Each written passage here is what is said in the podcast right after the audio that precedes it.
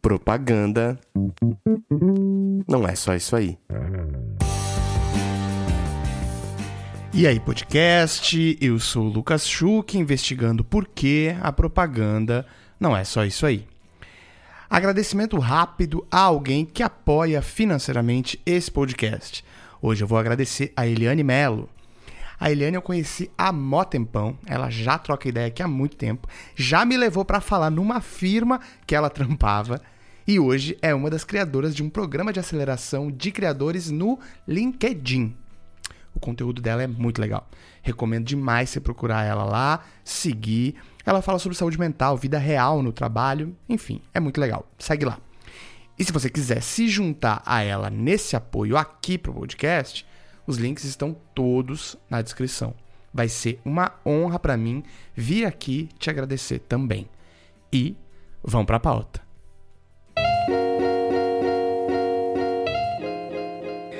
E aí, podcast, eu sou o Lucas Schuch, investigando por que a propaganda não é só isso aí. E hoje eu vou realizar um sonho. Eu preciso te contar o que, que vai acontecer aqui e como chegamos até aqui eu sempre tive um. Ah, uma vontade, um desejo de conectar alguém muito sênior do mercado com alguém muito jovem. Preferencialmente que nem tivesse entrado no mercado ainda. Para responder perguntas dessas pessoas e talvez até que ele se lembrasse de como era quando ele estava nessa posição de iniciante. Bom, eu estou aqui hoje na qualidade de doutorando, aqui na Federal de Santa Maria, e eu sou docente orientado pela professora Juliana Petterman, que também está aqui com a gente, uma grande amiga que eu falo muito por aqui. E a gente estava numa disciplina chamada Agência Experimental Dia Desses, e ela começou a perguntar que lacunas esses alunos e alunas sentiam na sua formação. E várias dessas lacunas eram coisas realmente objetivas, práticas, mas que eu não fazia a mais remota ideia de como responder hoje em dia. Eu olhei pra Ju e falei, Ju, vamos fazer um episódio tirando dúvidas de carreira? Ela me olhou, vamos. Mas quem? Eu falei, já sei, deixa comigo. Se você clicou nesse episódio, você já sabe quem é essa pessoa incrível que vai responder essas perguntas. Ele está aqui, uma pessoa que me inspira muito, que virou um grande amigo desse projeto e, infelizmente, tenho a honra de dizer um amigo pessoal, Felipe Simi. Simi, como você tá, meu amigo? Você tá bem? Olá, querido, tô super bem. Muito obrigado. Bem assim, né? A gente tá às vésperas do segundo turno para contextualizar as pessoas é que estão ouvindo esse podcast agora. É, mas estou muito feliz com o convite de verdade. Eu achei uma ideia genial de conectar as pessoas. Eu acho que isso acontece muito pouco no mercado. As barreiras são muito grandes, é, os acessos são complexos. E eu achei muito incrível essa ideia desse Roda Viva Publicidade que o Lucas inventou, é, com perguntas e respostas. E eu estou muito feliz e honrado de estar tá aqui, podendo contribuir com isso hoje. E é podendo aprender também com o que eu vou ser perguntado, que eu tenho certeza que isso vai acontecer bastante, como sempre. Maravilha. Tá, eu preciso descrever para quem nos ouve o que vai acontecer hoje aqui. Infelizmente aqui o rádio não tem imagens, mas nós estamos em uma turma de alunos e alunas aqui vendo o Sim em uma tela ele também está vendo esses alunos e alunas, e é eles mesmos que vão vir aqui e farão suas próprias perguntas para o CIMI. Então, já adianto que eu não tenho qualquer controle sobre o que vai acontecer aqui. As perguntas estão totalmente prontas na cabeça deles. Então, vamos lá. Eu queria começar chamando o Christian, que vai fazer a sua primeira pergunta. Vem, Christian, vem para cá no nosso, no nosso palco. Sobe ao palco, Christian. Prazer em conhecer você. Uh, a minha pergunta a minha pergunta ela é bem básica, inicial. Eu gostaria que você falasse um pouco como funciona a Soco, quais áreas que ela possui uh, e as suas divisões para introduzir então essa conversa. Tá ótimo, adorei a pergunta. É, vou explicar para você como é que funciona. Então, quando eu decidi fundar a Soco, é, e eu sempre falo isso quando eu falo sobre a Soco, a Soco é consequência de uma série de incômodos meus pessoais em relação ao mercado publicitário. É, e parte desses incômodos passava também pela divisão de áreas dentro de uma agência. É, não sei se todo mundo sabe, mas eu fui cliente antes de ser agência. Eu tive alguns anos trabalhando em marketing na Hershey's, na Unilever, e depois que eu fui trabalhar em criação em agência, eu fiz uma transição de carreiras. Desde a época que eu era cliente, eu tinha um certo incômodo em como, as, as, como um trabalho andava dentro de uma agência. Me parecia uma visão bastante fordista. O que é uma visão fordista? Você deve ter estudado isso na faculdade ou na escola, mas é aquela coisa processual que vai passando. Uma pessoa faz uma peça, passa para outra, que continua essa peça, passa para outra, continua essa peça, e no final você tem lá um carro montado, que seria o nosso projeto na publicidade. Ao longo desse caminho, existia muita pouca troca de experiência e aprendizado, do ponto de vista de indústria. É, e esse incômodo partia é, dentro de mim também em relação à indústria publicitária. Então, eu nunca gostei dessa visão de que o cliente fala com uma pessoa de atendimento que passa um problema. Essa pessoa de atendimento entende esse problema, escreve um briefing. Esse briefing passa para a pessoa de planejamento. A pessoa de planejamento decodifica esse briefing é, em termos estratégicos a partir da geração de insights. Esse planejamento passa para uma dupla criativa. E aí eu já tinha um problema com isso, né? Só existiam duas pessoas criativas em todo o processo da agência, teoricamente. Né? A pessoa de redação e a pessoa de direção de arte. Isso para mim não fazia sentido nenhum. É, essa dupla pensava na execução criativa. Então, como a gente manifesta esses insights do planejamento numa visão criativa que vai impactar esse consumidor. Aí essa dupla descia essas peças, que passava depois para uma produção, a produção orçava quanto aquilo ia custar. É, depois alguém juntava tudo isso numa apresentação e aí ia para o cliente. Aí na época que eu era cliente, eu olhava para aquilo e falava assim: como que esse planejamento tá bom e essa criação tá ruim? Ou o contrário, como que a criação faz sentido, mas não conversa em nada com esses insights? Porque essa visão fordista, ela é complexa nesse sentido. Muita informação se perde, as trocas elas não são é, colaborativas, elas são departamentalizadas, é, e esse processo me incomodava bastante. Então, uma das premissas de fundação da Soco foi o entendimento de que a gente deveria ter menos áreas, é, deveria ter menos, menos caixinhas nesse processo. Então, a gente decidiu ter três áreas só. E essa coisa de três, se vocês já assistiram Senhor dos Anéis e eu sou nerd, é, vocês já devem ter ouvido uma frase, ou lido uma frase que é um se corrompe, dois dividem e três tem que entrar num consenso. é, não é à toa que a gente tem três poderes na política. Né? A gente tem o legislativo, o executivo e o judiciário se controlando. Né? Tem essa, esse, esse autocontrole do poder, essa autogestão. Então eu quis fazer a mesma coisa na Suco. Então são três áreas na agência. Uma área que chama operações, que é a área responsável pela gestão do cliente, a gestão financeira da agência e a gestão de projetos e produções. Uma área chamada é, Conexões, hoje ela mudou de nome, ela já teve outro nome no passado, mas hoje ela chama Conexões, que é a área responsável por disseminação das mensagens estrategicamente, seja via mídia orgânica, ou seja, aquela mídia não paga, entende-se aqui como, como imprensa, influenciadores, é, grupos de Facebook, WhatsApp, Dark Social, o que for, é, mídia paga, também parte de conexões. Então, a gente tem uma premissa na Soco que é conquistar antes de pagar. Então, o nosso plano de mídia vem primeiro com mídia orgânica e depois vai para mídia paga. A gente não comprava mídia antes, mas agora a gente compra porque a gente teve uma fusão recentemente com uma agência que comprava mídia, que é a Cubo, que agora faz parte da Soco. E a terceira área é a área que a gente chamou de Creative Data. E a gente fez esse nome de propósito, e é um nome em inglês, infelizmente a gente continua usando ele, mas por que, que a gente batizou de Creative Data? Porque para a gente fazia muito sentido que os insights e os dados estivessem dentro do processo criativo também. Então, na liderança de Creative Data, você tem embaixo dessa área pessoas de redação, pessoas de planejamento, pessoas de direção de arte, pessoas de conteúdo, todas as pessoas que vão formatar aquele chamado produto criativo. É, então, essas três áreas elas têm pesos e sobrepesos, né? Tipo, elas se controlam na gestão do projeto e todas têm um único objetivo. E acho que isso é, é, a, é a coisa mais legal. Né? Todo mundo tem um só objetivo na Soco, não importa se trabalha em operações, conexões ou creative data, que é criar histórias de marca que reverberem organicamente. Tipo, esse é o objetivo das três áreas. Então tá todo mundo a serviço desse produto. Essas são as três áreas da Soco e a gente pode falar depois sobre o processo criativo e todas participam do processo criativo. Ele não está restrito à área de Creative Data. Bom, adorei. Quem está aqui agora é a Ingrid, vai fazer a próxima pergunta por cima. Vai, Ingrid. Dê seu show. Oi, tudo bem? Eu sou a Ingrid. Oi, Ingrid. Uh, muito feliz de estar aqui. Uh, eu ouvi numa entrevista tua que tu falou que tu era apaixonado pela publicidade, mas que tu não gostava do mercado publicitário. Isso foi uma coisa que eu me identifiquei bastante. E hum, por isso eu queria perguntar se isso já foi uma coisa que fez tu te questionar sobre trabalhar na área e se isso foi uma questão, como que tu fez para lidar com Sim. isso? É, meu amigo, eu não falei, eu não garanti perguntas fáceis, Não, eu só falei ó. que iam vir, vir perguntas. Foi mais difícil que qualquer jornalista perguntou pra mim. É Essa ela foi direto na lata. ali. Toma. É, mas eu não tenho problema nenhum em responder nenhuma pergunta, mesmo que ela seja muito difícil ou que vocês achem que eu vou ficar desconfortável. Ficar desconfortável é uma coisa boa para a gente evoluir o que precisa ser evoluído.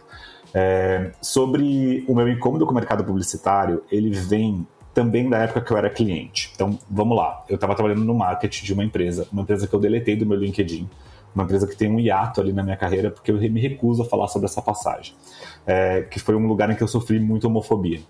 É, e olha que eu sempre falo que eu sou a diversidade com mais passabilidade que existe, porque eu sou um homem branco cisgênero. É, mas o fato de ser gay no começo dos anos 2000, eu tô falando aqui de 2004, 2005, por aí, é, eu tinha um chefe, assim, horrível. E eu trabalhava numa empresa de bebidas. E nessa época eu trabalhava nessa empresa de bebidas, das coisas que eu ouvia, assim, uma delas foi que era uma vergonha eu ser gay e trabalhar na equipe dele, assim. Isso foi o mais leve. As mais pesadas eu vou deixar para trás. É, mas era esse tipo de coisa que acontecia no começo dos anos 2000. Então, logo quando eu entrei no universo de publicidade, que eu trabalhava numa cadeira de marketing, né, tipo, não, não, não em agência ainda, eu já vi que tinha uma coisa esquisita. Parecia um, um negócio meio moderno, sabe? Tipo, não, publicidade é descolada, é aberta, a galera, tipo, tem a cabeça aberta, tinha nada, assim, super machista, super racista, super LGBTfóbica. É, e esse incômodo já partia desse lugar, é, da minha vivência em relação àquele ambiente. É, e depois eu fui sentindo coisas muito parecidas em outras empresas e também em agências. Então, parte do processo, por exemplo, a romantização do excesso de trabalho. Nunca entendi. É, por que, que as pessoas achavam legal postar no Orkut, na época, e no Facebook, na época, que estavam comendo uma pizza na madrugada, fazendo um, um filme maravilhoso de moto que ia estrear na televisão dali a qu- quatro semanas. Meu, você está fazendo um filme de moto só, não tem um- um- nada de romântico nisso, é o seu trabalho. Você não precisa virar à noite e achar isso máximo. É, então, esse tipo de coisa me incomodava bastante. Então, a romantização do site de trabalho era uma questão para mim. A, a barreira para a diversidade era uma questão gigante, assim. Tanto no marketing quanto em agência, mas eu acho que era ainda mais intenso em agências, porque ao menos a questão de gênero ela estava um pouco mais bem evoluída do lado do cliente do que eu vi em agência. Quando eu cheguei em agência, eu fiquei meio chocado. É, não existiam mulheres em, poder- em- em posição de liderança, por exemplo. Era uma, então, a questão de gênero ainda não estava endereçada, quiçá a questão de raça que está a questão de identidade sexual de gênero. Não tinha, né? é, essa, essa discussão. E para mim isso não fazia sentido porque se a gente pensa no significado de criatividade básico, né? Criatividade é divergência do padrão, né? Você vai ter que desviar do padrão para conseguir achar alguma coisa que seja ali, que, que, que apareça é, e, e faça diferença. E eu sempre falo, a diversidade é por essência, por definição, a divergência do padrão. A gente tem que trazer essas divergências de vivências para dentro de casa para conseguir ser mais criativos. E isso para mim não entendia porque as pessoas estavam tão obcecadas em contratar homens héteros brancos é, cisgênero porque eles estudavam na FAP, na SPM, na Miami Med School e outras faculdades caríssimas. Então, para mim, nada disso fazia sentido. E a gente estava jogando de lado a vivência das pessoas e olhando só para as habilidades que são consequência de oportunidades. As habilidades são 100% consequência de oportunidades que as pessoas tiveram para desenvolvê-las, mas as vivências são únicas. E para mim isso sempre foi a coisa mais importante e continua sendo inclusive hoje na Soco. Como eu me vi nesse lugar em que eu de não lugar, né, de achar ali, pô, eu acho que talvez eu não caiba aqui. Quando eu decidi mudar de área e ir para marketing para criação, foi até numa tentativa de achar um lugar que me encaixasse melhor. Mas a primeira coisa que eu ouvi na primeira entrevista que eu fiz para tentar entrar numa cadeira de redação foi que aquele ambiente não seria legal para mim, que eu ia sofrer bastante com piada. Foi a primeira coisa que eu vi da primeira pessoa com quem eu, eu fui pedir um espaço. É, então já existia essa barreira nesse lugar. E eu vi, consegui entrar, tive uma oportunidade de um, uma outra pessoa que também é LGBT, me deu um espaço para entrar na New Content. É, e ainda assim, ao longo desse processo, eu vi que não era muito fácil, sabe? Tipo, estar ali, ainda mais para um corpo de novo, né? Que não desvia tanto do padrão como o meu, quiçá para outras pessoas. Nesse momento eu achei que era melhor eu procurar outra coisa, pensar em outra coisa para fazer. É, e eu decidi repensar mesmo minha carreira. Tipo, eu já tinha feito uma mudança de carreira super drástica na época, que era mudar para agência, mas eu queria pensar em outras coisas, comecei a estudar outras possibilidades dentro de comunicação. É, mas, quando eu entrei na Cubo para trabalhar, é, eu entendi que ali, dentro daquele ecossistema que eu trabalhava, que, em que era muito bem-vindo você trazer ideias é, de novos negócios dentro daquele grupo, eu falei, tá, talvez o empreendedorismo seja um caminho para mim. Como acabou sendo um caminho para muitas pessoas que não se sentiram encaixadas dentro daquele ambiente. O que é bem difícil também de você pensar, porque já falei sobre isso em outro podcast do Lucas. As barreiras para você entrar no mercado publicitário com um negócio, elas são muito altas. É, seja do ponto de vista financeiro, porque você precisa de investimento, porque você não vai ser competitivo o suficiente para ter uma conta que feche para o cliente, porque aquele teu concorrente tem incentivos gigantes fiscais e econômicos para conseguir oferecer um produto mais barato com qualidade, tirando o sangue das pessoas às vezes sim, é, mas isso acontece do ponto de vista de competitividade, seja porque você precisa ter algum histórico para conseguir abrir essas portas. Então, assim, é um mercado com muita barreira, mas eu entendi que no empreendedorismo era uma saída única e possível para eu continuar fazendo o que eu amava. Eu amo fazer publicidade, eu amo mesmo, assim. Eu gosto muito do poder que a gente tem de criar novas referências, histórias, mudar a sociedade. Eu acho que a gente tem esse poder nas nossas mãos e é o que me encanta na profissão. É, mas o mercado me incomodava por conta dessas toxicidades todas, dessas práticas tóxicas. Eu resolvi fazer delas, inclusive, é, a minha bandeira de dar soco, né? Vamos provar para esse mercado que é possível construir um trabalho criativo relevante ao mesmo tempo que a gente combate essas práticas tóxicas, sejam, sejam elas a barreira para a diversidade, a romantização do excesso de trabalho, o assédio ou o que for. Então, é, a ideia da Soco foi empreender para conseguir sobreviver nesse mercado de um jeito que seja feliz para mim, para outras pessoas que estiverem à volta e, quiçá, até contaminando o ecossistema. Porque não adianta também a Soco ficar, tentar ser bem resolvida se o ecossistema todo não funciona. É, porque eu sempre falo, né? Não adianta nada limpar a praia se a sujeira continua vindo do mar porque outras pessoas estão sujando ali. E a gente está exatamente nessa praia em que a sujeira continua vindo de outros agentes desse mercado, sejam clientes, sejam produtoras, é, sejam veículos, que não estão endereçando ou não estavam endereçando as questões da toxicidade. É, e hoje eu vejo que, na verdade, existe uma, ao menos uma intencionalidade de tratar desses problemas com um pouco mais de intensidade, vai. É, eu acho que a gente está longe de resolvê-los, mas eu acho que hoje existe mais intenção real é, dentro dos, dos, agentes desse mercado para resolvê-los. Então, respondendo de novo sua pergunta, sim, eu pensei em desistir. Eu só não desisti porque eu tive a sorte e o privilégio de encontrar um espaço de trabalho em que uma ideia de negócio que eu poderia fazer que tivesse mais em linha com a minha paixão e as minhas crenças, ela fosse ouvida, respeitada e aprovada. E é assim que eu consegui fundar a Soco. Eu queria ter essa capacidade de dar uma resposta tão complexa e amarrar com o começo. Eu ia terminar com uma receita de bolo, uma resposta desse tamanho. mas foi maravilhoso, assim, perfeito. Eu Obrigado. falo muito, gente. Às vezes você pode. Você, você fala assim, Lucas, não para, tio. Não, fale muito mais. O objetivo é que é cada vez falar mais. Agora quem vem é o Rodrigo. Vai, Rodrigo, conta pra gente qual é a sua dúvida Oi, por cima. Vai. E aí, Felipe, tudo bem? Tudo você? Uh, queria ouvir mais um relato pessoal teu de, tipo, como é que tu começou a carreira, uh, tirando essa experiência traumática, daí depois no Cubo, agora com a Soco. Como é que foi esse teu início da carreira após a faculdade, esse período mesmo? E como é que veio a Soco nesse, nesse meio? Legal. É... Eu sou de Bauru, no interior de São Paulo. É, e quando eu, eu, morava em Bauru, eu não conhecia nenhum publicitário. É, eu venho de uma família. Bauru é uma cidade basicamente de comércio. Já veio o comércio aqui, vocês verem, né? Só falar de Bauru, meu sotaque já volta com tudo, assim. É, é de comércio, de indústria, é, serviços mais gerais, da, tipo advogado, dentista. É, não tinha, eu não conhecia publicidade em Bauru, assim. Eu decidi fazer publicidade é, quando eu já estava no final do terceiro ano, naquele momento que tinha que escolher na publicidade, ou o que, que você ia prestar ali, né? Tipo, a primeira, segunda, terceira opção. É, eu não ia fazer publicidade, eu ia fazer jornalismo ou direito, é, que são coisas mais comuns no interior, assim, sabe? O jornalismo já era muito absurdo eu fazer, meus pais que não queriam que eu fizesse de jeito nenhum, é, porque essas profissões de comunicação no interior elas não são bem vistas, né? Tipo, era, foi uma guerra na minha casa, eu lembro até hoje. Quando eu decidi fazer publicidade, eu lembro que meu pai ele já não é essa pessoa, tá, gente? Temos uma relação de muito amor, mas ele falou assim: olha bem pra sua comida, você nunca mais vai comer na tua vida. você não vai ter o que comer. É... Porque era tido como lugar assim, né, de pessoas que, por amor à profissão, vão passar fome, etc. É... E eu decidi fazer publicidade porque uma amiga minha do colégio falou assim: Você conhece publicidade? Eu acho que você tem cara de publicitário. Eu falei assim: Não, não conheço publicidade. Ela me trouxe uma brochura sobre a profissão, assim. É, e eu comecei a ler aquilo no final de semana. Falei, nossa, não é que isso pode ser legal mesmo, assim, né? Acho que tem um poder legal de transformação. Eu sempre fui muito conectado com causas.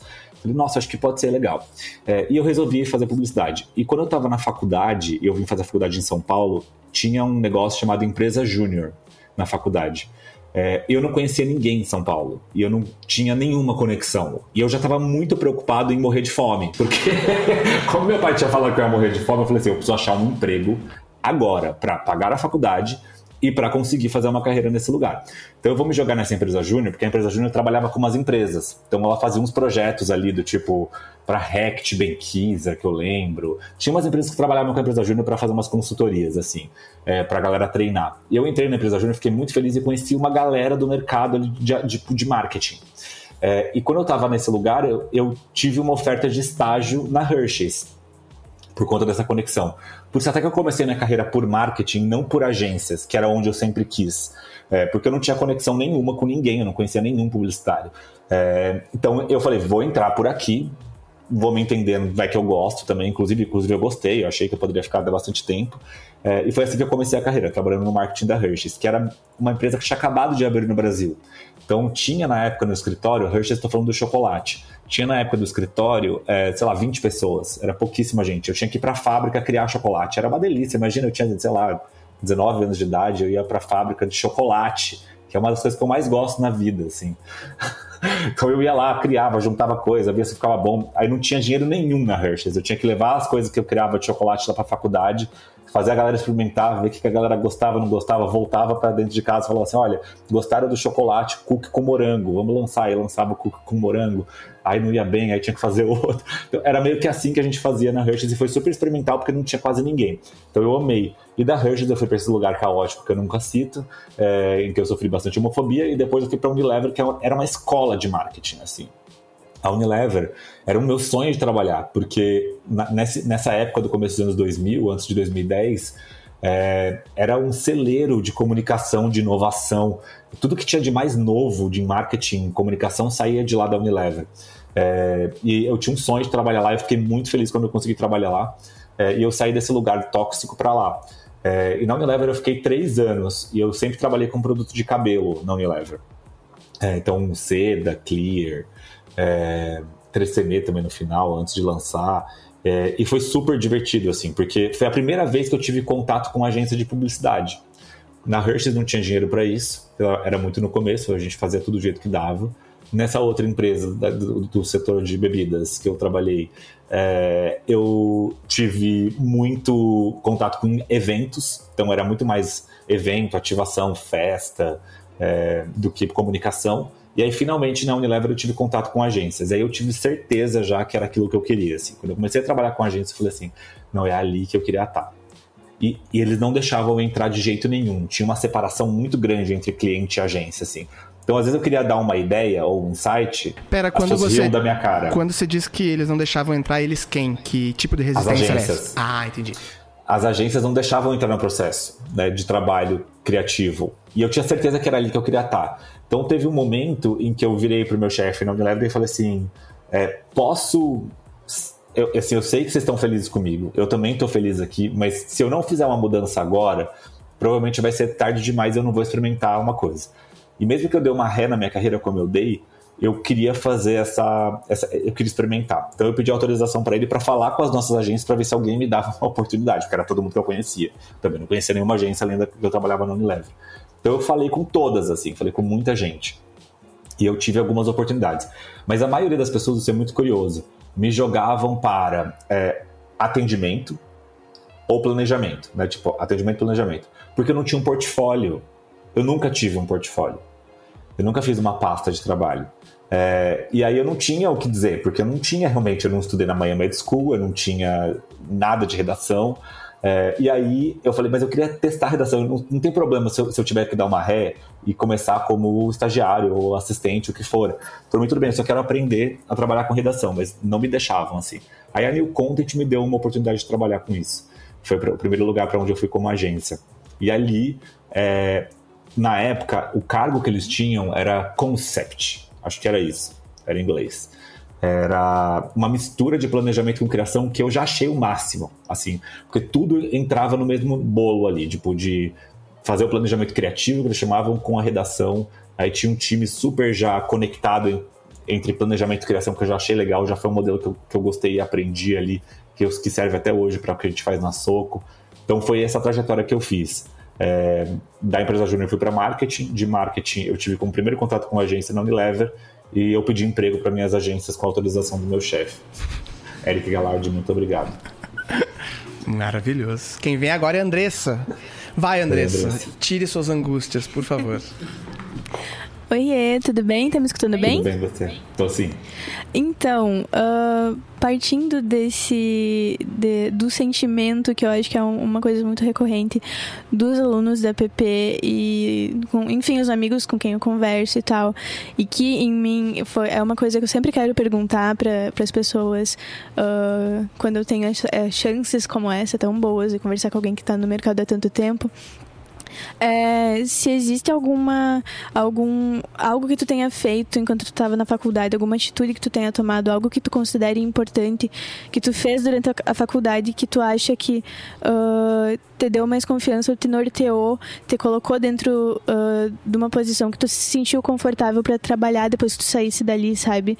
Se tu tem alguma coisa que tu considera importante de ser feita uh, durante esse tempo de graduação, porque é uma coisa que, que eu tenho muita dúvida, sabe? Se eu tô no, no. Se eu tô fazendo as coisas certas, se eu só tô abraçando o mundo e não tô mirando numa direção só, sabe? Então se. A pergunta é se, se tu tem algo que tu diria, que tu daria de conselho, uh, que tu acha importante de ser feito uh, durante esse período da graduação, dos quatro anos de publicidade. Obrigada. Imagina, obrigado você. Ah, eu, eu entendo muito esse seu nervoso. É, era um pouco do que eu estava falando, até do meu sentimento quando eu estava na faculdade também. É, eu decidi fazer uma faculdade particular. É, e era uma faculdade muito cara para a época. Ela ainda é, hoje ela é muito mais cara que a SPM. E minha família não estava né, tipo, nas condições de pagá-la por completo. Então, a meu, minha primeira sensação quando eu entrei na faculdade foi assim: eu preciso de emprego. É, porque eu preciso bancar essa escolha que eu fiz na vida. É, e nessa meu primeiro ano de faculdade eu tive três empregos. Eu, eu tive emprego da empresa Júnior, eu tive, eu dava aula de inglês é, e eu trabalhava em balada como porta, sabe? Tipo nome, telefone, nome, telefone, comanda.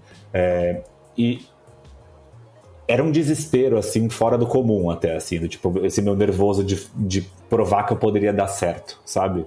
Para minha família, para mim mesmo, para quem for, para quem fosse. É, e aí, com isso, eu acabei negligenciando até um pouco do meu idealismo, das minhas vontades. Porque, como eu falei para vocês, né, eu fui para onde deu. E às vezes é assim que tem que ser, né? deu para eu entrar na empresa júnior, deu para eu é, ir para marketing numa empresa, e no fim eu fui deixando para trás aquilo que eu fui de fato fazer, que eu gostaria de com que eu gostaria de trabalhar, que era com redação publicitária, porque não deu porque eu não tive acesso, porque ninguém deu oportunidade, porque eu não consegui reunião com ninguém, porque eu não conseguia me apresentar para ninguém, porque eu não tinha um portfólio além do que eu fazia na própria faculdade. É, isso é muito ruim, assim. Então, eu acho que se eu voltasse atrás no tempo, eu não me arrependo de absolutamente nada do que eu fiz.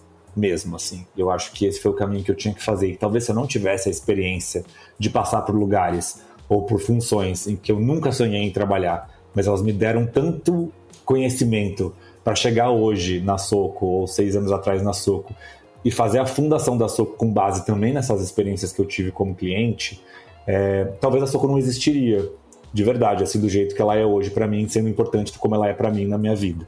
Então eu não me arrependo de nada do que eu fiz. É, mas eu acho que eu seria mais cara de pau do que eu fui, assim. É, eu acho que eu sempre tive um pouco vergonha de pedir, sabe? Vergonha de bater mais na porta. É, e eu acho que a gente, às vezes, isso é importante. Assim, acho que a minha timidez naquela época me, se colocou um pouco à frente e, e não me deixou ser mais cara de pau do que eu poderia ser. E eu acho muito legal quem quem consegue fazer isso, assim. Eu, eu, valorizo quem consegue bater na minha porta e falar, me mandar um e-mail do nada, falar, olha meu portfólio, me ajuda com isso aqui, me apresenta, e eu apresento mesmo, conecto, porque assim, eu sei como é que era lá atrás também. Então, o máximo que eu posso, né, no limite em que eu consigo também, tipo, dar conta de toda a demanda, eu tento fazer ser essa pessoa que abre as portas. Porque não tem coisa mais difícil do que ter portas fechadas pra gente fazer o que a gente sonha em fazer. Então, meu conselho é, eu acho que a oportunidade que a gente tem é a melhor oportunidade que a gente tem. De verdade, para mim foi assim, tipo, eu, eu agarro elas e fiz o máximo que eu podia fazer com elas. É, mas eu também acho que vale ser mais cara de pau para perseguir aquilo que você sonha, assim. Eu sou uma pessoa bastante idealista na vida, assim.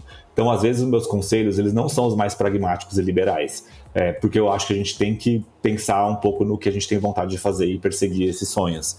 É, eu até recebo bastante crítica dentro do meu próprio sistema da Soco por conta dos meus sonhos, assim, porque às vezes tem que ser um pouco mais pragmático.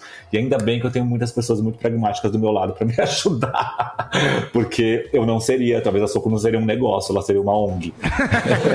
então, é, isso é bom ter pessoas do seu lado também, é um outro conselho que eu tô te dando, que te ajudem é, a enxergar aquilo que você não enxerga sobre si mesmo, para te é, ajudar com ferramentas para perseguir aquilo que você quer fazer. Então, ter essas pessoas honestas do seu lado te orientando, te falando a real, é, te colocando num lugar que às vezes ele tem que ser um pouco mais pragmático ou diferente daquilo que você está olhando, também ajudam a gente a chegar onde precisa. Assim. Então, essa, acho que são os três principais pontos. Agora a gente vai com a pergunta do Wesley. Agora que você falou que, que parece a, a, a roda viva da publicidade, eu tô me sentindo a Vera Magalhães chamando o. Você chamando, é a Vera é, da, da publicidade. Com, com, exceção de alguns tweets. É, então. Faz. Só a parte. A parte só, a, só a parte da apresentação, senão o resto não, não quero. Né? Wesley, vai, tira essa pergunta aí, vai pra lá. Então, boa tarde, eu sou o Wesley. Oi. E a minha pergunta vai bem nessa linha da, de ser cara de pau, na verdade. Uh, acho que a gente precisa compreender que né, o nosso mercado de publicidade aqui no interior é bem diferente do eixo Rio de São Paulo. E nesse sentido, eu queria compreender como que a Soco, e também né, você representando a Soco aqui, uh, compreende essa busca de talentos. Uh, como que vocês veem essa busca de talentos para pessoas que estão né, aqui no interior do Brasil, que estão fazendo a publicidade só com pequenos empreendedores e também que dicas que tu dá para quem anseia, né, daqui a pouco estar na Soco ou ainda, né, uh, expandir para as capitais da, de criação, digamos assim, né? Obrigado. Sim, imagina, obrigado você. Ó, no mundo ideal, o que, que eu acho? Que não deveria ter uma centralização em São Paulo. Assim, no mundo ideal, eu acho que a publicidade ela deveria estar descentralizada com polos criativos trabalhando para o Brasil todo, que está para o mundo em diferentes cidades. Isso é meu sonho. É, a realidade ainda não é essa. Né? A realidade é os clientes majoritariamente estão concentrados é, no Sudeste, muito mais em São Paulo, às vezes no Rio de Janeiro. Né? Tipo, é basicamente isso que está acontecendo hoje, aliás, há muitos anos no Brasil. É, a Soco, ela nasceu desde o ano 1 com um modelo remoto de trabalho. Ou seja, desde 2016, a Soco foi lançada no final de 2015, em novembro. Então eu estou considerando 2016 aqui. Desde 2016, é, a gente tem um modelo remoto de trabalho justamente para conseguir dar mais flexibilidade até de contratação. É, ainda assim, até hoje, a gente tem clientes que às vezes sofrem com o nosso modelo, assim, mesmo pós-pandemia. Porque hoje, se eu não me engano, acho que são 35 ou 36% da Soco fora do Sudeste. Então, acho que é 35% fora do Sudeste, ou seja, pessoas que têm origem e CEP ou moram fora do Sudeste, trabalhando na Soco. Sendo que o principal grupo desse fora Sudeste é o Nordeste. É... Por que, que a gente tem esse modelo na Soco? Porque, na nossa perspectiva de diversidade, ela não passa só por sexualidade, raça, gênero, ela passa por regionalidade, né? A publicidade ela é muito sudestina ainda. Se você olhar uma hora de televisão, você vai ver os comerciais narrados ou com carioca ou com paulista. É, tipo, e sendo que eles estão passando no Brasil todo. É, então, a publicidade ela é muito sudestina em vários aspectos. Na execução, né, no, nesse produto final que a gente vê no ar, seja na televisão, no rádio, no podcast, é, enfim, na internet, onde for, é, seja no processo de trabalho. Né? Então, a gente se acostumou que o processo de trabalho também fosse majoritariamente feito por pessoas de São Paulo, basicamente, ou do Sudeste, ou às vezes do Sul. é, que, que, eu, que eu venho de uma. Eu trabalho numa agência que é do Sul, né? A Cubo ela nasceu em Pelotas. É, então tinha muita gente do Sul, eu sempre trabalhei com muita gente do Sul, mas não era o padrão, assim. É, o padrão era encontrar muito mais gente de São Paulo. É, e quase ninguém do Nordeste, por exemplo, ou da região Norte, ou do Centro-Oeste. É, então a gente colocou essa visão de proporcionalidade, de trazer a proporção também para esse lugar de região. Então a gente tem que ter o máximo de estados representados dentro da Soco e todas as regiões do Brasil, com certeza, de preferência com essa visão de proporcionalidade, ou seja, se São Paulo é 30%, o estado de São Paulo é 30% da população brasileira, tem que ter no máximo 30% da população de São Paulo também na Soco. Então a gente olha para esses índices também na Soco quando a gente fala de diversidade e, e a contratação remota ajuda muito nisso. É, mas o que, que, eu achava que ia acontecer? É, Pós-pandemia, eu achava que essa é, esse modelo de trabalho remoto ele ia se tornar muito mais padrão do que ele está se tornando. Eu estou vendo muita gente voltando ao presencial compulsoriamente, assim, obrigado a voltar no presencial. E quando você faz esse movimento, você de novo você muda o eixo econômico do Brasil de volta para o Sudeste. E quando eu consigo contratar uma pessoa na Soco em outro estado, ela leva esse capital gerado no Sudeste para outros lugares. Isso economicamente é até mais legal, assim, do ponto de vista de desenvolvimento de país, né? É, mas existe um apego muito grande. O Lucas mesmo compartilhou outro dia uma matéria, eu acho que era da Fast Company, falando sobre os chefes que querem uh, que ter o, o, o, os colaboradores trabalhando presencialmente para controlá-los ou alguma obrigando, coisa assim. Obrigando, né? O termo era exatamente obrigando. esse, obrigando o retorno para poder enxergar as pessoas trabalhando nos seus computadores, Exato. nas suas mesas. Então, eu achava que ia acontecer. Eu, de novo, na visão idealista, eu achei que esse modelo ia se intensificar e não ter retrocessos, né? E, e na verdade, eu estou vendo muitos retrocessos é, que não acontecem na Soco por alguns motivos porque os nossos clientes têm no nosso contrato, está escrito lá que o nosso modelo é remoto. É, quem trabalha com a Soco, que já vem trabalhar com a Soco, já entende que essa é a maneira com que a gente trabalha. Tem pessoas em São Paulo? Tem pessoas em São Paulo. Se precisar acompanhar uma produção ou um evento, alguma coisa, a gente traz pessoas é, de onde elas estiverem. Se precisar, senão as que estão em São Paulo vão lá e acompanham. Então, esse já é o nosso modelo. É, mas eu estou vendo, na verdade, as agências elas não estão mas estão preocupadas com isso de maneira geral. Tem gente que está, e é muito injusto eu falar isso de maneira genérica, é, mas eu estou vendo que alguns retrocessos estão existindo e estão obrigando pessoas que antes elas estavam em estados diferentes até se mudarem para São Paulo, ou não obrigando elas a mudarem, mas se sentindo mal por não estarem aqui. E aí acabam meio que se sentindo obrigadas a mudar para São Paulo, sabe?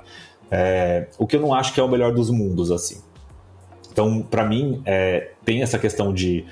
Eu acho que as agências precisam entender que quando fala de diversidade, a gente também está falando de regionalidade. E que regionalidade é essencial para a construção de um produto criativo que converse com o Brasil real.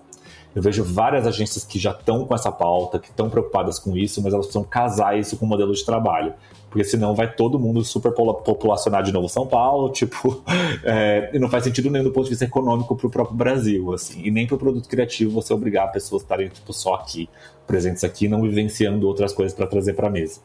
Mas, amigo, deixa eu aproveitar. Sei que não tô aqui no episódio que eu que deveria fazer as perguntas, mas assim, por que que Pergunte. é um tema que me interessa muito? Por que, da onde você acha que você tá, tá vindo essa resistência de voltar? Porque assim, a gente vai, entre grandes aspas, fazendo todos os recortes de privilégio que a gente pode ter, pessoas e tudo mais.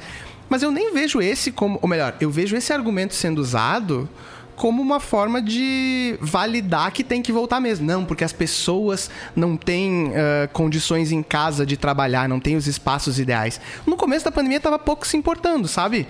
Tá usando isso só para fazer, para ver de novo, assim, aquela coisa, aquela cultura bem é. escravocrata, assim, de ver a pessoa trabalhando, senão ela não tá trabalhando, né? Mas da onde você acha que vem? Por que, que a gente tá em essa não só a centralidade, mas esse, em alguma medida esse retrocesso para o presencial? Acho que eu vejo alguns pontos. Acho que um ponto é, eu sinto que é por puro controle, mesmo assim, do tipo de. É, muita gente de liderança com quem eu conversei ao longo da pandemia, por exemplo, se sentiu fora de controle de time. É, sem saber exatamente qual era a pauta daquela pessoa, o que ela estava fazendo, porque ela demorava aquele tempo, então, isso gerava uma certa ansiedade em algumas lideranças de agências que eu, eu já, com quem eu já conversei. Assim. Então, acho que essa é uma coisa de ter mais controle, de estar lá olhando. É, acho que a segunda coisa é, é um lance mais complexo de não ter uma cultura forte o suficiente para sustentar uma, uma, uma operação remota. É, tem muita gente que tem uma crença errada de que cultura se constrói só com presença. Ah, então a nossa cultura da agência ela não vai ser forte o suficiente para segurar as pessoas aqui, porque as pessoas não se veem, é, porque as pessoas não têm conexão pessoal. E pô, a Soca é uma prova contrária disso. A nossa cultura talvez seja uma das coisas mais fortes que a gente tem. É, e ela foi 100% construída com um trabalho remoto, desde o primeiro ano. Né? É, eu não vou ao escritório, gente. Teoricamente, não é a liderança fundadora da agência que tem que fazer a formação. Gente, eu não vou ao escritório. Se eu vou uma vez por semana é muito. Às vezes eu vou no cliente, mais do que eu vou na agência. Assim. É, então tem essa coisa que não faz sentido. Assim. Acho que existem muitas maneiras de você construir cultura e existem vários produtos de cultura que podem ser construídos e a gente tem vários na Soco, seja nossa reunião mensal da qual você já participou, vai a galera toda, seja nosso processo de onboarding, seja nosso processo de feedback, é, seja uh, os nossos guias. Tem vários produtos de cultura que podem servir e são para construir uma, uma, uma cultura forte o suficiente de forma remota. É, e aí acho que tem um outro ponto é, que, eu, que eu ia falar e esqueci. Ah, então eu vou aproveitar para te. Que, que é, tem, eu acho que eu me somaria além disso e botaria duas coisas, que é. Existe, um, uma cultura do, do bem material que é o escritório, sabe? Eu investi uma grana neste escritório aqui, essas pessoas precisam usar esse escritório de escolher com o escorregador e os puffs coloridos. Porque, porque se eu tenho só isso, esse era o meu grande ativo de retenção. Agora que você tira isso de mim, o que, que eu tenho para te oferecer demais? Como é que eu vou é. competir com as outras que, né? Então, esse é uma coisa. E uma segunda coisa que eu acho que é bem uh, demarcada, assim, pelo menos nos discursos que eu vejo pró um retorno Assim, eu não sou totalmente contra um retorno híbrido, pontual, etc, tá? Mas o retorno mandatório eu sou. Uh, e uma, e uma, e uma das, dos argumentos que eu vejo nesse retorno mandatório tá ligado a, a tipo assim, ó, a socialização é a única forma disso que você Isso. falou, da cultura. Era, era, era é, só que assim, sabe, sabe o que, que, eu, sabe que, que me pega nisso? Que é tipo assim, ó, você resolver com o trabalho uma coisa que não era com o trabalho que você tinha que resolver. Não é, você não tem que preencher seu espaço de socialização com o seu ambiente de trabalho. Pô, você resolve no clube, com o seu esporte, com, com enfim, mas assim, fui longe, não quis te interromper, aproveitei só o seu. Vai aí. Não, mas foi ótimo, porque você me lembrou que era a terceira coisa que eu ia falar era o acaso. É, eu já ouvi esse argumento de mais de uma pessoa, que assim, ah, a publicidade se faz muito com o acaso. Então é aquele encontro inesperado no corredor que dá luz àquela ideia. É aquele café, sabe, tipo, bobagem. Mas o acaso é uma coisa que eu já ouvi bastante também. Adorei. Muito obrigado. E perdoem devagar demais nessa. Vem agora a pergunta do Rafael. Vai, Rafa. Conta aí qual é a sua angústia pro Cime. Tira do seu coração. e aí, Felipe, tudo bem? Uh, então, uh, vou mudar um pouquinho o viés das nossas perguntas e eu vi em duas oportunidades que você deu entrevista que você comentou que você, a gente, como publicitários, criamos desejo barra consumo, mas não criamos o acesso. Quem cria acesso à política pública é ativismo. E eu queria a tua visão de que como como levando em consideração essa, essa declaração e todo o cenário que a gente está vivendo hoje, político, enfim, uh, quais são as ah, no caso, a cenário político e as mudanças que a gente está por vir, que esperamos que mudanças boas. Uh, qual deve ser o, o, papel da publicidade, os agentes dentro desse, desse cenário?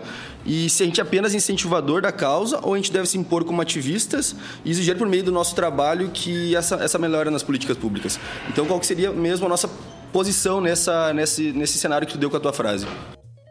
Ótimo, perfeito.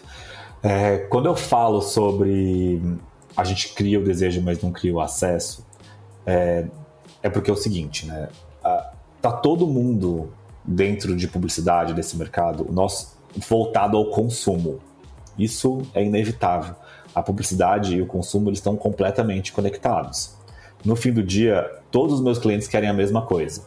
Existe uma agenda de negócios em que uma expectativa de crescimento de volume ou de market share, de, de fatia de mercado, está na mesa, né? É, e a gente está todo mundo trabalhando para isso, seja para a construção de uma marca, seja para a gente apresentar um produto, uma funcionalidade, o que for, para que haja aquele consumo. É, só que existe um incômodo nesse lugar, né? Porque tá todo mundo buscando a mesma coisa. Só que o poder de compra no Brasil está caindo. Tipo, 20%. Como que todos os meus clientes vão crescer volume e market share, sendo que o poder de compra está caindo? É, e a intenção de compra está subindo. Ou seja, existe até uma desconexão da realidade de nós próprios consumidores. Né? Nossa intenção de compra cresce, nosso poder de compra cai. É, existe um gap aqui nesse gigante, né? Do tipo, eu não posso ter tudo que eu quero. E eu tô falando para as pessoas que elas têm que querer tudo aquilo quando a gente está fazendo publicidade, não é? Tipo, eu tô lá apresentando aquele produto, querendo que ela compre e tudo mais. E o que eu falo, o que eu quero dizer quando eu falo sobre esse tema é que a gente não, tá, não pode estar tá desconectado dessa realidade enquanto publicitários. É, essa bolha uma hora vai estourar. Por isso que eu acho que não tem como a gente não pensar em políticas públicas para que esse consumidor tenha acesso àquilo que a gente está querendo que ele compre. É, senão nada faz sentido. E é por isso que eu sou de esquerda, é por isso que eu... e tudo mais. Porque assim, se você não tem incentivo é, para que as pessoas tenham de fato salário mínimo decente, é, uma questão de, é, de auxílio mesmo, de é, assistencialismo, que é importante nesse momento pós-crise. Né? Tudo isso é um pacote essencial para conseguir com que esse consumidor tenha o poder de compra que essas marcas com quem a gente trabalha é, espera que ele tenha. Né? Senão não vai acontecer, esse, esse, essa, bolha vai estourar. É, e para mim, é, eu não acho que é função de todo publicitário ser ativista. Não acho. Eu acho que o ativismo é ativismo, publicidade é publicidade.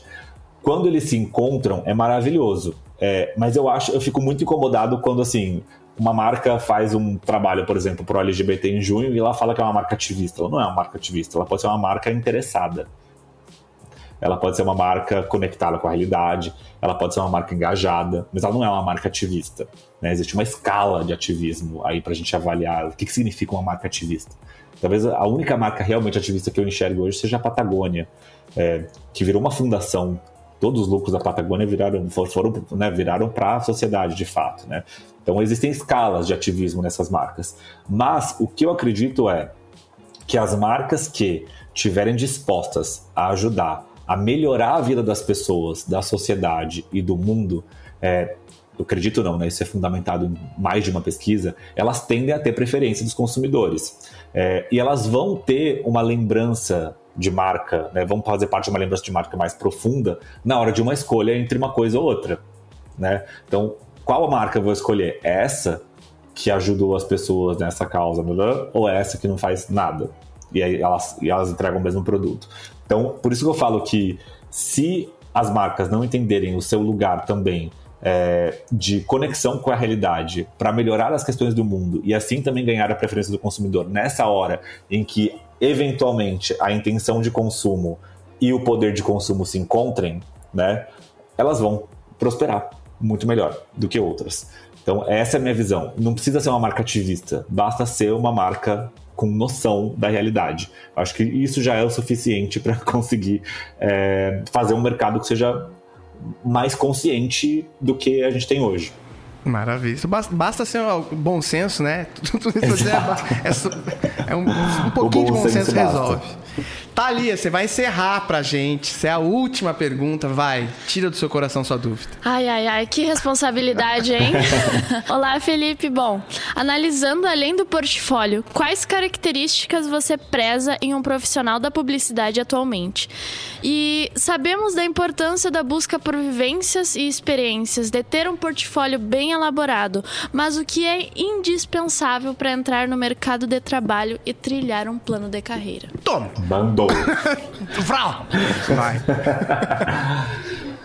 Olha, a pergunta é bem difícil, assim, porque hoje, se eu, se eu falar do mercado e não da Soco ou da minha crença, é, eu vou ter que falar a verdade. O mercado não se importa. O mercado está olhando para o teu portfólio. É, o mercado está olhando para e se vire você com as oportunidades que você conseguiu de trabalhar com uma marca legal, com um cliente legal, com uma agência legal, para conseguir fazer um trabalho legal ou não. Esse é o mercado hoje. É o mercado que eu não gosto, é o mercado também pelo qual é, com, que eu tenho tentado lutar para mudar algumas coisas. Então, a realidade ainda é essa. As pessoas não querem saber tanto da sua história, assim, elas querem saber das suas habilidades. É, mas eu acho que as histórias das pessoas são sempre mais importantes do que as habilidades, porque a habilidade se ensina e histórica, histórias são únicas. É, tipo, a sua trajetória, o que você viveu até chegar até aqui, as referências que você construiu e principalmente até onde a sua curiosidade alcança, que a minha não alcança, é o que me interessa. Assim, é, eu não tenho curiosidade nenhuma por futebol, mas eu tenho, é muito importante que eu tenha alguma pessoa do meu lado que tenha porque eu trabalho com um monte de marca que patrocina futebol, por exemplo. É, assim como eu tenho muita curiosidade sobre divas pop. E às vezes alguma pessoa do meu lado não tem curiosidade nenhuma sobre divas pop. Ou sobre perfis de fofoca, que eu sigo todos. Eu adoro saber fofoca sobre celebridade. Isso uma hora pode ser útil para alguma coisa. e às vezes aquela pessoa não tá nem aí, ela quer só é, é, ler o valor econômico. E ótimo, porque ela tem aquele reper repertório. Então, para mim, é uma questão de. Acho que a a pergunta fundamental que eu gosto de encontrar em talentos são curiosidades diversas da minha, das minhas. Porque eu acho que essa complementaridade que traz, de fato, as referências necessárias para o processo criativo. Essa é a qualidade que eu mais gosto de procurar. Existem outras, evidentemente, né? Então, por exemplo, é, eu acho que questões interpessoais de relação de trabalho são fundamentais, principalmente num trabalho remoto. É, porque você não consegue construir é, relação com o time se você não tiver aberta, inclusive, a ouvir seu time, a discordar remotamente. É, que discordar remotamente é mais fácil do que presencialmente, mas ao mesmo tempo mais fácil também de você fingir que concordou. É, então tem várias coisas de relações importantes para mim dentro da construção de trabalho. A, colabora a colaboração dentro da Soco é uma premissa básica, é uma habilidade tipo essencial de trabalho também. Porque você não vai ser dono da verdade. Todo mundo vai pode poder dizer que concorda ou não concorda com aquilo que você fez. Porque é um processo assíncrono e aberto. Então, as pessoas podem ali dizer, falando, olha, eu acho que aqui, na verdade, não deveria ser assim, poderia ser assado. Fica tudo aberto, as pessoas vão comentando e vão discutindo. Então, essa habilidade também de receber uma crítica com proposição, né? não com destruição, com, com esse poder destrutivo. É, esse trabalho que seja colaborativo.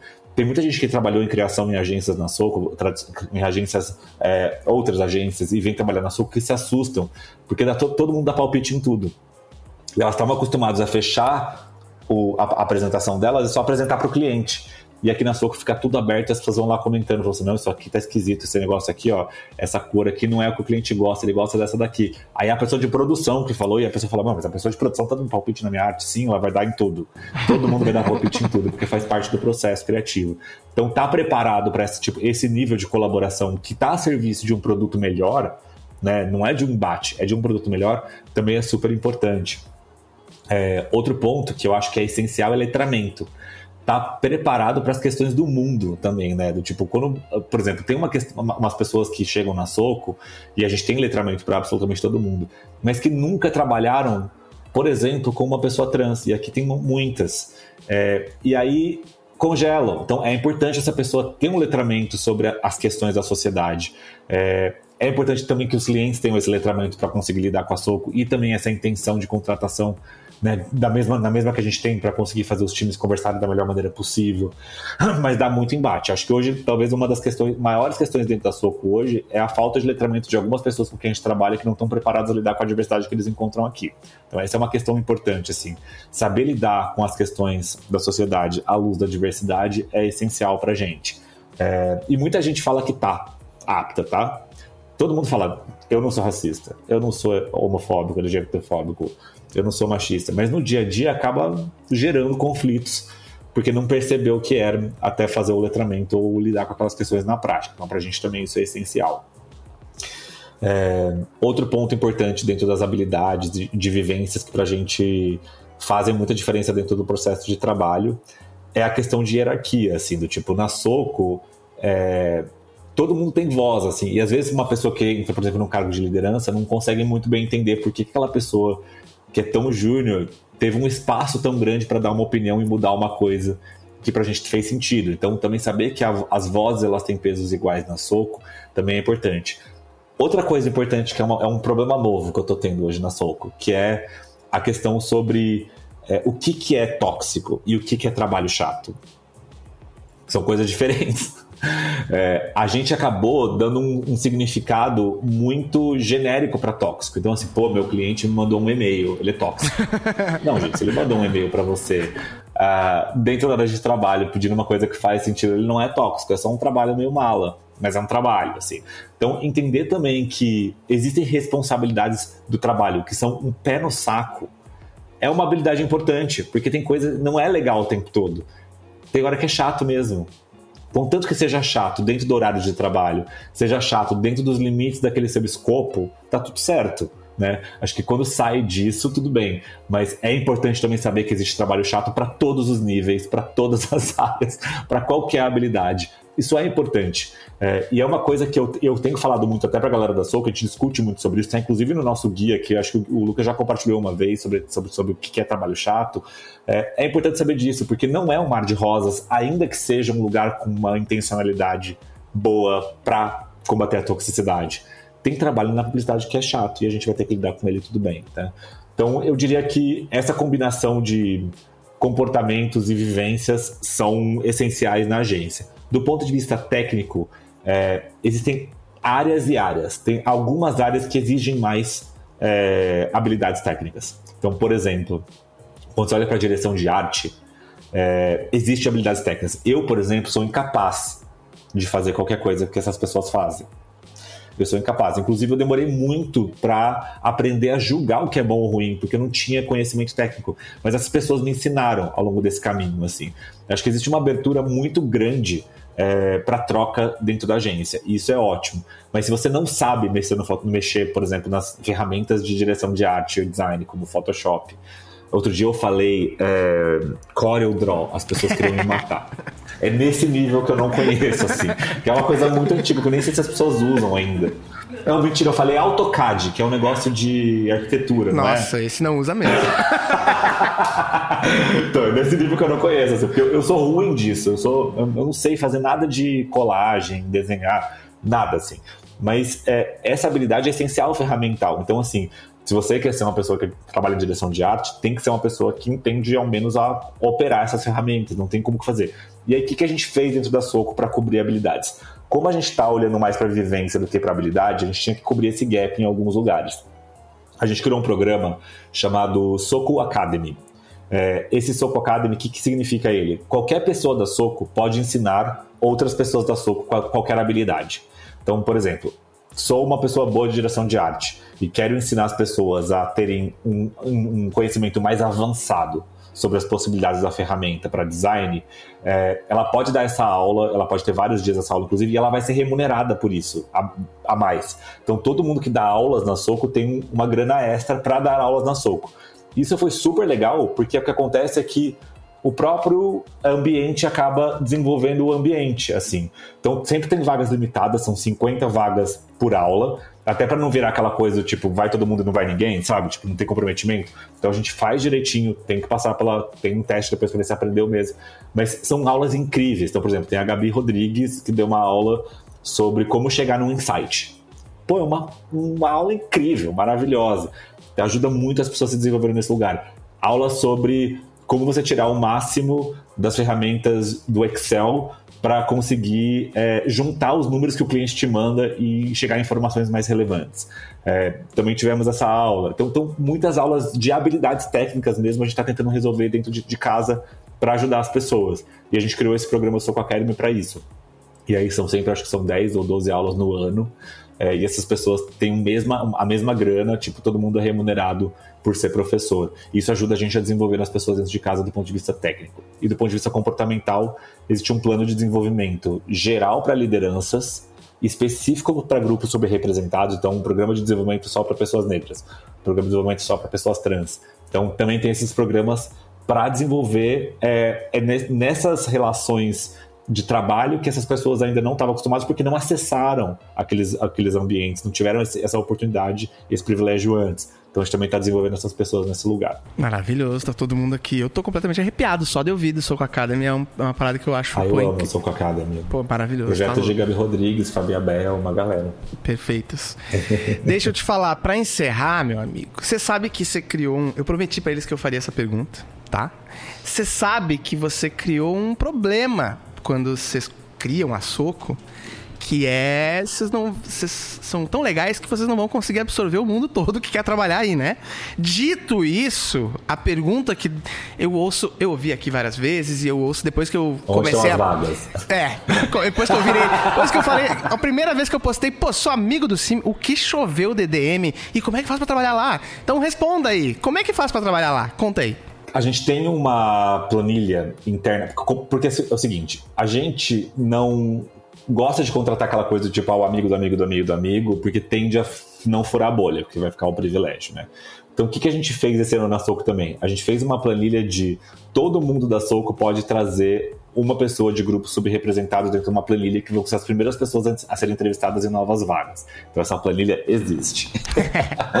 que é tipo a nossa planilha de contatinhos para pessoas com quem a, gente, quem a gente deveria conhecer. E ela é dividida por áreas. Então, quem preenche lá, as lideranças de Creative Data já recebe, as lideranças de operações já recebe e tudo mais. Então, hoje a gente está mapeando talentos via esse lugar. Então, se vocês quiserem me mandar ou mandar para o Lucas, eu coloco nessa planilha também vocês, não tem problema nenhum para terem esse acesso. E a partir do ano que vem, é, a gente vai conseguir publicar as nossas vagas, que era uma coisa que a gente não conseguia fazer porque a gente não tinha ferramenta para isso. A Soco ela teve um salto de crescimento muito grande, a gente não conseguiu acompanhar esse crescimento com todo o ferramental que a gente precisa para ser o tamanho que é hoje. Tem 350 pessoas no Soco. Eu nunca quis isso. Eu sempre quis uma agência de 70 pessoas. Era, era meu número mágico ali. É, mas ela que era mais ou menos quando você tinha antes da fusão, não era? Era perto disso, eu tô maluco? Não, a fusão já tava com 150. Caramba. Aí vieram mais 90 da Cubo. Puta. E já, já cresceu horrores mais, então. Já aumentou mais 100. Já aumentou mais 100 esse ano. É, e a gente está nesse momento de até de repensar as coisas, sabe? Tipo, a gente quer realmente ficar desse tamanho, o que, que a gente quer para o ano que vem? A gente está discutindo para o ano que vem, assim, o que, que a gente quer dar soco, assim. Na minha visão, é não crescer mais, assim. É, eu acho que a soco ela precisa ficar no máximo desse tamanho, porque senão a gente vai perder completamente o controle. Por exemplo, tem agência que tem 700 pessoas em São Paulo. É, eu não consigo ver isso operando de um jeito que, que a gente consiga preservar o que é importante para a gente do ponto de vista de cultura e na maneira de fazer o trabalho, sabe? É, é difícil então, é imaginar, é, é, difícil imaginar você gerenciar um dia a dia, quanto mais cultura. Não dá, exato. Mas a partir do ano que vem a gente se comprometeu a publicar toda e qualquer vaga, além dessa planilha que a gente tem interna de talentos que a gente está mapeando, a gente também se comprometeu a mapear é, essas vagas. Então isso vai rolar também para a gente conseguir postar a vaga, as pessoas se inscreverem, etc. Que é um, um gap enorme que a gente não conseguiu fazer esse ano por falta de tempo mesmo. Maravilha. Sim, você sabe que, pô, sou. Acho que pelas vezes que você falou, ah, o Lucas já chamou aqui, já não veio aqui, o Lucas já compartilhou, sou um grande, grande fã uh, da Soco e etc, de todo o seu trabalho. E eu seu, você sabe. Ah, que isso. Honrado. Então queria te agradecer demais pelo teu tempo, a generosidade. A gente tem uma gigante dificuldade de encontrar pessoas no mercado dispostas a criar essa ponte com a academia, especialmente universidades públicas. Então, pô, pra gente é uma honra demais ter, nesse primeiro episódio do podcast, conseguir casar você com uma turma de uma universidade. Então, Tô honradíssimo, feliz demais. Muito obrigado mesmo. Gente, obrigado a vocês. Eu amei, assim, como sempre. Grandes aprendizados. Achei as perguntas afiadíssimas. Tá todo mundo pronto para ser jornalista e tirar o sangue das pessoas nas, nas entrevistas. Realmente, achei muito boas as perguntas. Arrasaram, assim. É, muito feliz com o seu projeto. Adoro muito o que você faz. É, sou fã de carteirinha. Sempre, qualquer coisa que faz, eu escuto, vejo, passo para as pessoas, compartilho. Querido. Eu sou realmente, assim, cheerleader aqui com pompons. Obrigado. Sempre pronto para ajudar no que eu puder também. Obrigado, meu amigo. Uhul! Fechamos? Valeu.